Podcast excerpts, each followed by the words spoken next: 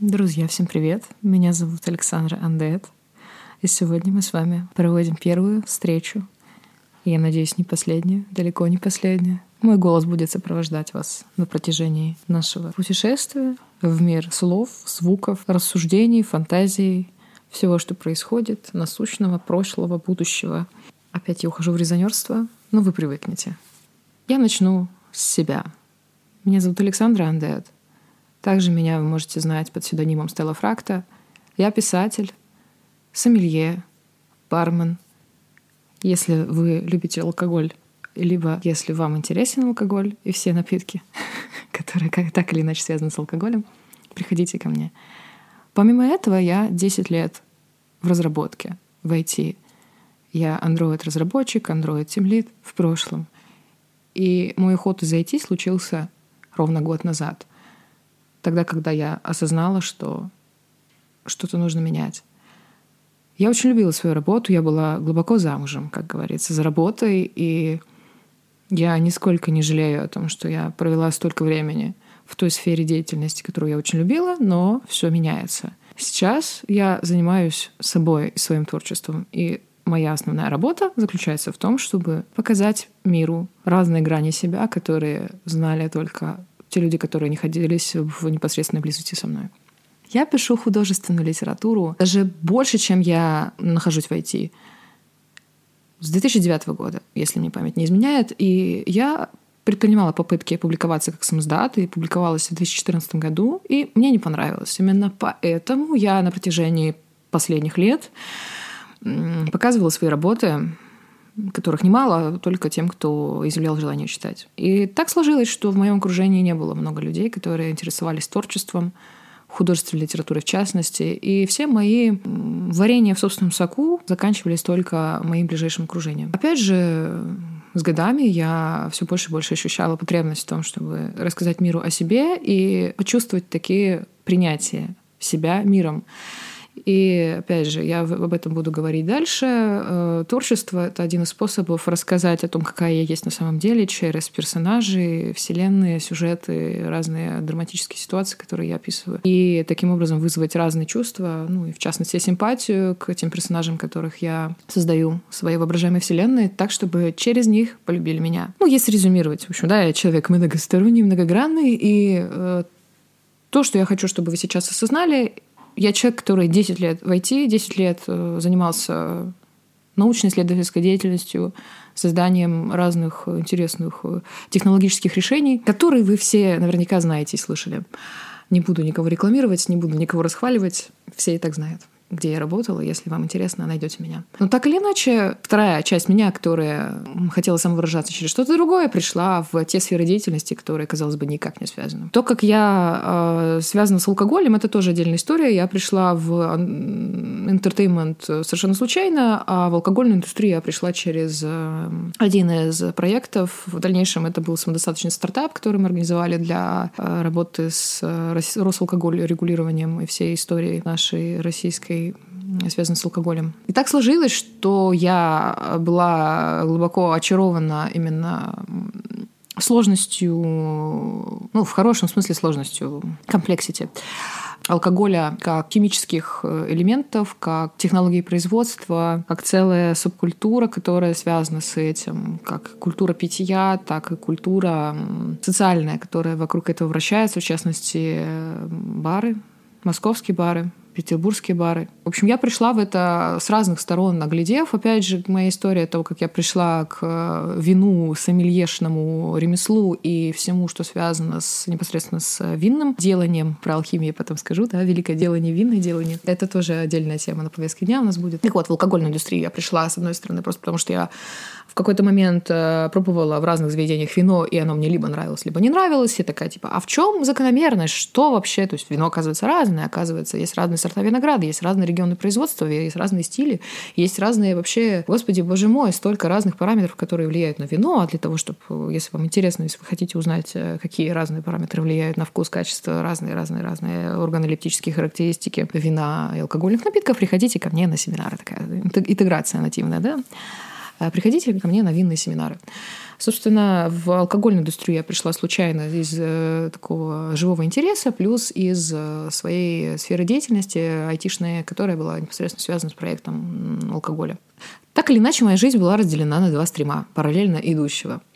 Это моя профессиональная деятельность, карьера как айтишника, как разработчика, как тимлида, как человека, который строит систему, организует пространство на работе. И что меня отличало, наверное, от остальных моих коллег, я как бы иногда перегибала палку в стремлении делать оптимально и докопаться до истины что касалось и решений технологических, так и человеческих, потому что последние годы моей карьеры были связаны больше с менеджментом, нежели с IT как разработкой потому что у меня уже были специально обученные люди, мои разработчики, мои котята любимые, которые, собственно, это делали, а моя задача была э, так, чтобы подружить э, мою команду с другими ведомствами и сделать так, чтобы моя команда работала максимально продуктивно, радостно, приятно. Ну, так же, собственно, как и я хотела и всегда мечтала работать. Так, чтобы был задор, вдохновение, порох в пороховницах, а все остальные бюрократические заморочки, какие-то административные заморочки, рабочие, процедурные, процессные, это все ложилось уже на плечи менеджментского состава. Я ушла из IT, ну, по разным причинам. Я, наверное, отдельно сделаю выпуск про то, по какой причине вообще, в принципе, люди выгорают, почему люди оставляют свою любимую работу, почему вдруг они резко начинают ненавидеть свою любимую работу. Почему? Ну, это очень, я про спойлеры, это очень связано вообще с нашим отношением к жизни, к людям, и как мы, вот я уже оговорилась, да, глубоко замужем иногда за работой, вот, и также, как, как с людьми, собственно. Ты при, прикипаешь, привыкаешь, ты потом в какой-то момент отождествляешь себя только с этим и больше никак, и все твои попытки вырваться из порочного круга заканчиваются возвращением обратно в этот порочный круг. Я сейчас нисколько не хочу умолить э, искреннюю самоотдачу людей на работе. Это, это супер классно, это правильно. Именно на таких людях и зиждется весь успех э, любой индустрии. Это люди, которые самоотверженно занимаются своей работой. Другое дело, там их остальная жизнь страдает. Собственно, я говорила о том, что моя жизнь всегда делилась на два стрима. Один стрим рабочий, профессиональный, стрим, в котором я должна быть успешным успехом, стрим, в котором я упивалась именно э, всеми плюсами, скажем так, э, айтишной темы, всеми плюсами научной темы ну, научно я сейчас абстрактно, потому что у меня, опять же, вот я, наверное, тоже отдельно про этот эту сделаю выпуск про хейтеров, которые в какой-то момент считают, что они могут э, судить про, по отдельно выброшенным фразам, ну, в том числе это будет касаться науки, что такое наука в принципе, что, в принципе, что такое научно-исследовательская деятельность, да, и я считаю, что в своей работе я не занималась непосредственно этим, опять же, кто знает, чем я занималась, они подтвердят. Моя жизнь делилась всегда на два стрима. Один рабочий, другой творческий. Да, безусловно, айтишники и разработчики в том числе это ленивые жопы, которые в хорошем смысле, я прям очень-очень люблю это качество у айтишников, а, сделать сначала много, а потом не делать ничего. И это самое, самое лучшее, что можно пожелать любому профессионалу, который стремится развиться и потом в какой-то момент оставить время для того, чтобы заниматься своим собственным развитием вкладывать непосредственно в себя, а не в дядю, на которого работает. Но это тоже отдельная история для отдельного подкаста. Я тратила достаточное количество времени на работу, чтобы моя работа функционировала и жила. Но при этом я оставляла оставшую часть своей жизни, помимо сна, на творчество. Это касалось разных сфер моей деятельности творческой. Кто знает, что я помимо того, что развиваю культуру питья, да, и пишу художественную литературу, про художественную литературу отдельная тема будет, наверное, но сегодня непосредственно больше про это, скорее всего, буду даже рассказывать. Я еще и музыкой занимаюсь, и вокалом, и все на свете сбоку бантик. Я еще комиксы рисую, да. Приходите, читайте на Виптун комикс «Рождество в закрытом клубе». Это комикс из серии «Закрытый клуб». Не буду про него сильно сейчас говорить. Заходите, читайте. Он есть на английском языке, есть на русском языке. Пожалуйста, юморок. Э, скажем так, все, что люди любят во мне, есть там. Пожалуйста, приходите, смотреть, читайте. Так вот, творчеством я занималась даже большую часть своей жизни. Да, как я уже говорила, я пишу художественную литературу с 2009 года. Естественно, сколько мне было лет в 2009 году, да, э, кто знает, сколько мне лет, скорее всего, поймет, что, в принципе, тогда я еще училась э, в школе. Это был, э, как это, high короче, как, как это по-русски называется, да, это... Я тогда заканчивала школу. Еще писала я давно, писала я много, и э, иногда я в творчество именно окуналась как в способ диссоциации. Кто-то окунается в работу. Я тоже так делала, но оно не, не особенно помогает, потому что работа имеет свойство заканчиваться, скажем так, когда ты делаешь и работаешь, потом, опять же, да, э, руководствуясь принципом сначала сделать много, потом сделать ничего, так что, ну, типа, сначала постараться, потом, чтобы оно само работало, да, получалось, что в какой-то момент я теряла интерес к работе, потому что все налаживалось, и уходила свои творческие дела и творческие изыскания. И творчество меня очень спасало. Опять же, мои художественные произведения, про которые я тоже думаю отдельно в отдельном э, выпуске буду рассказывать. Я сейчас просто столько накидала разных тем для себя на будущее, а потом мне интересно просто, сколько из них я воплощу в реальность. О творчестве я могу сказать в первую очередь одно. Творчество — это способ самовыражения, да, способ рассказать то, что ты не можешь рассказать в обычной жизни, способ рассказать то, что не будут от тебя слушать в обычной жизни. Это касается как словесного творчества, так и визуального творчества, музыкального творчества. Ты говоришь просто на другом языке, языке доступном ну, либо большей части аудитории, либо более чуткой аудитории, либо аудитории, которая обладает мышлением таким творческим, люди с воображением. Опять же, я сейчас не идеализирую это все, я просто говорю вообще, насколько люди разные. Есть разные способы получения информации от внешнего мира, о внешнем мире. И художественная литература — это тоже один из них. Он заходит не всем, на это нужно уделять большое количество времени, или на это нужно определенный, опять же, там, формат мышления, который подразумевает э, достраивание в своей голове того, что человек прочитал. Творчество помогает жить, помогает выжить, помогает рассказать что-то, что ты не можешь рассказать. И я в этом очень активно варилась, и последние годы получалось так, что что бы я ни делала на работе, я уже либо упираюсь в свой собственный потолок, либо натыкаюсь на какие-то проблемы, которые ну, не связаны даже с айтишной сферой деятельности, они связаны с человеческой сферой деятельности. Я сейчас прям, как это, вбрасываю тему еще для одного отдельного подкаста, наверное, специально про мое последнее произведение. И про то, как я очень э, сильно там педалировала тему конфликта между разумом и телом, между очеловечением или, наоборот, расчеловечиванием разных недостатков человеческой натуры, которые некоторые э, личности идеологичные хотят устранить из человека. Скажем так, механизировать, роботизировать, автоматизировать человека. Это я просто так набросала крупными мазками, пожалуйста, тоже, да, если вам интересно. Пришите, приходите, называется «Великая эволюция». Ищите Стелла Фракта, Александра Андет, э, whatever, как хотите меня зовите. Э, на самом деле мне интересно, как меня будут звать в дальнейшем. Это странная баба. Не знаю, это баба с ушами, там, это баба с зубами или там что вообще. Творчество — это круто. И я в какой-то момент поняла, что мое творчество мне важнее. И мне важнее внимание, да, чтобы о моем творчестве узнало большее количество людей.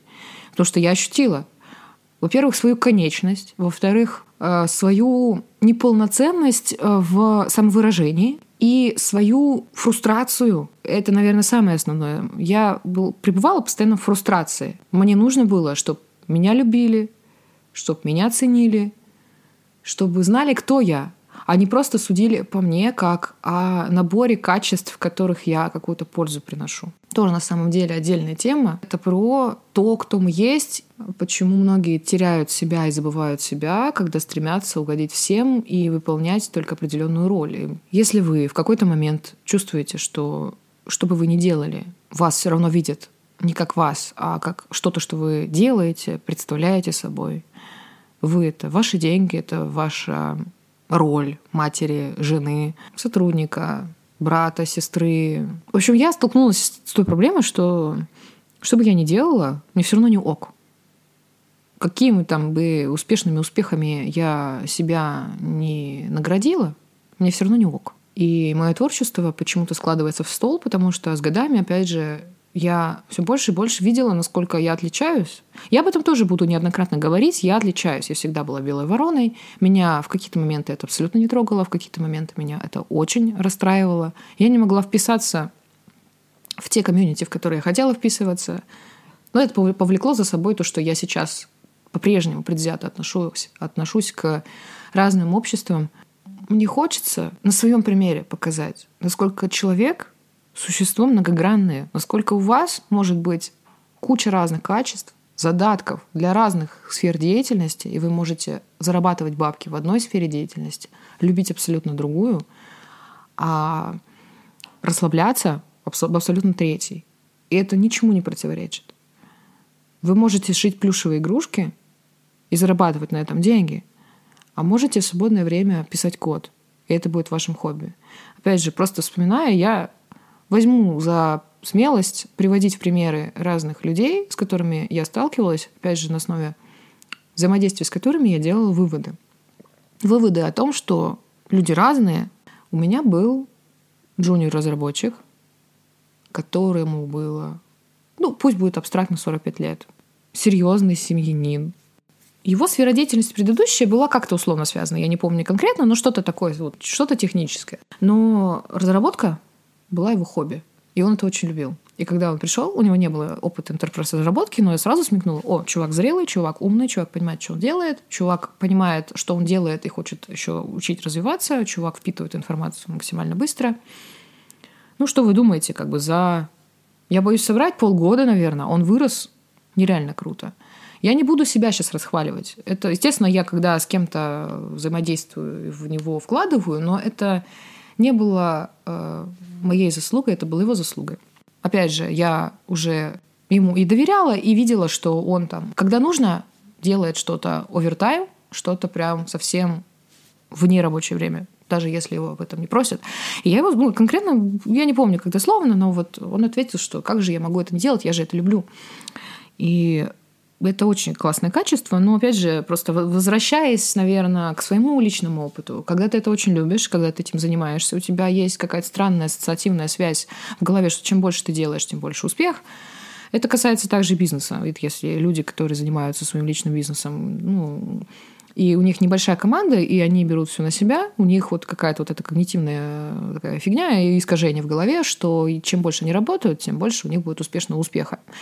И когда жизнь непосредственно с работой начинает переплетаться, так что ты днем и ночью у тебя там звонки и сообщения, и тайм-менеджмент у тебя просто пошел по по одному месту, как минимум это приводит да, к выгоранию и просто там, усталости, депрессии, все на свете, все вытекающие последствия. Пожалуйста, тоже вот совет мамы кошки. Не э, усугубляйте ситуацию, замечайте за собой. Если вы вас прям тащит, тащит, вы это любите, вы это любите, вы ночами не спите, вы упарываетесь, и у вас есть какая-то странная логическая цепочка в голове, что если вы будете работать много-много-много, то вы столько же пропорционально успеха получите. Ну, это, это, может быть, поначалу работает, потом вы имеете... О, меня мне кто-то написал, Э, не буду отвлекаться, я надеюсь. Я это все к тому, что, пожалуйста, пожалуйста, берегите себя. Если вы что-то любите, если вы делаете из хобби работу, помните, что вам нужно другое хобби. Теперь. Угу. У меня была идея фикс, что если я буду постоянно что-то делать, результат будет постоянно. Ну, так не работает. Моя преподавательница по вокалу Надежда Карелина научила меня, скажем так, Вроде, вроде, вроде, вроде банальные вещи про то, что есть фаза работы, а есть фаза отдыха. Любая система, механическая, биологическая, какая-то другая эфемерная система, вся завязана на фазе отдыха, в фазе работы. Бежать постоянно без отдыха невозможно. Это фундамент, это аксиоматическое утверждение. Помните об этом. Я об этом не помнила. Мне кажется, я всю жизнь жила как-то вот, вот хер как, и чувствовала вот эту неудовлетворенность своей жизнью непосредственно просто потому, что мне казалось, что если я буду постоянно бежать, постоянно будет результат.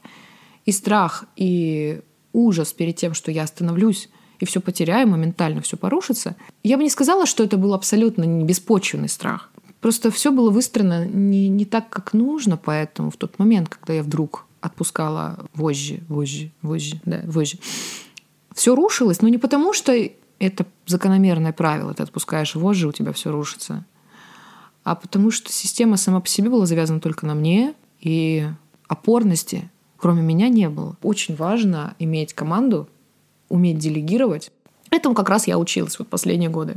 Я уже ушла от состояния «я построю свой завод», «я буду здесь царь и бог, все будет по-моему, все сделаю сама». Я ушла от этой идеи и перешла к идее о том, что да, мне нужно вложиться и научить, да, мне нужно подобрать людей, которые будут замечательно и функционировать так, как нужно, чтобы все жило дальше. То есть я уже вовлекалась в создание инфраструктуры и системы, которая, если вдруг я уйду, будет работать без меня.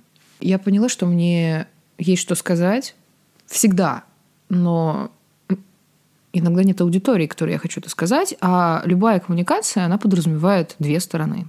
Мне кажется, про это тоже будет отдельный подкаст, потому что вчера буквально да, со своим психологом мы это обсуждали, про проблему коммуникации, про мою идею фикс сделать так, чтобы человек в любом случае меня понял, потому что я беру на себя почему-то только на себя ответственность за то, что мы друг друга не понимаем. Творчество — это способ коммуникации с миром. Моя коммуникация с миром была нарушена долгое время, и сейчас я наверстываю. Мне нужно здесь, наверное, сказать какие-то напутственные слова, придумать какую-то свою фирменную фразу, поскольку я зовусь архитектором своей вселенной, и в прямом и в переносном смысле, и поскольку я считаю, что каждый человек — это своя вселенная, как бы это метафорично и метафизически как-то вот совсем эзотерически не звучало, мы каждый вещь в себе, и каждый несем в себе внутри целый мир, который мы в силу своей человеческой потребности, природы хотим показать. Чтобы нас любили, ценили, уважали. Чтобы увидели нас, а не то, что мы делаем. Ну так вот. А будьте архитекторами своей вселенной и и не бойтесь коммуницировать с миром в разных форматах. На этой позитивной ноте я с вами прощаюсь. С вами была я, Александра Андет, also known as Stella Fracta, писатель, сомелье, мама-кошка с вампирскими клыками. До скорой встречи.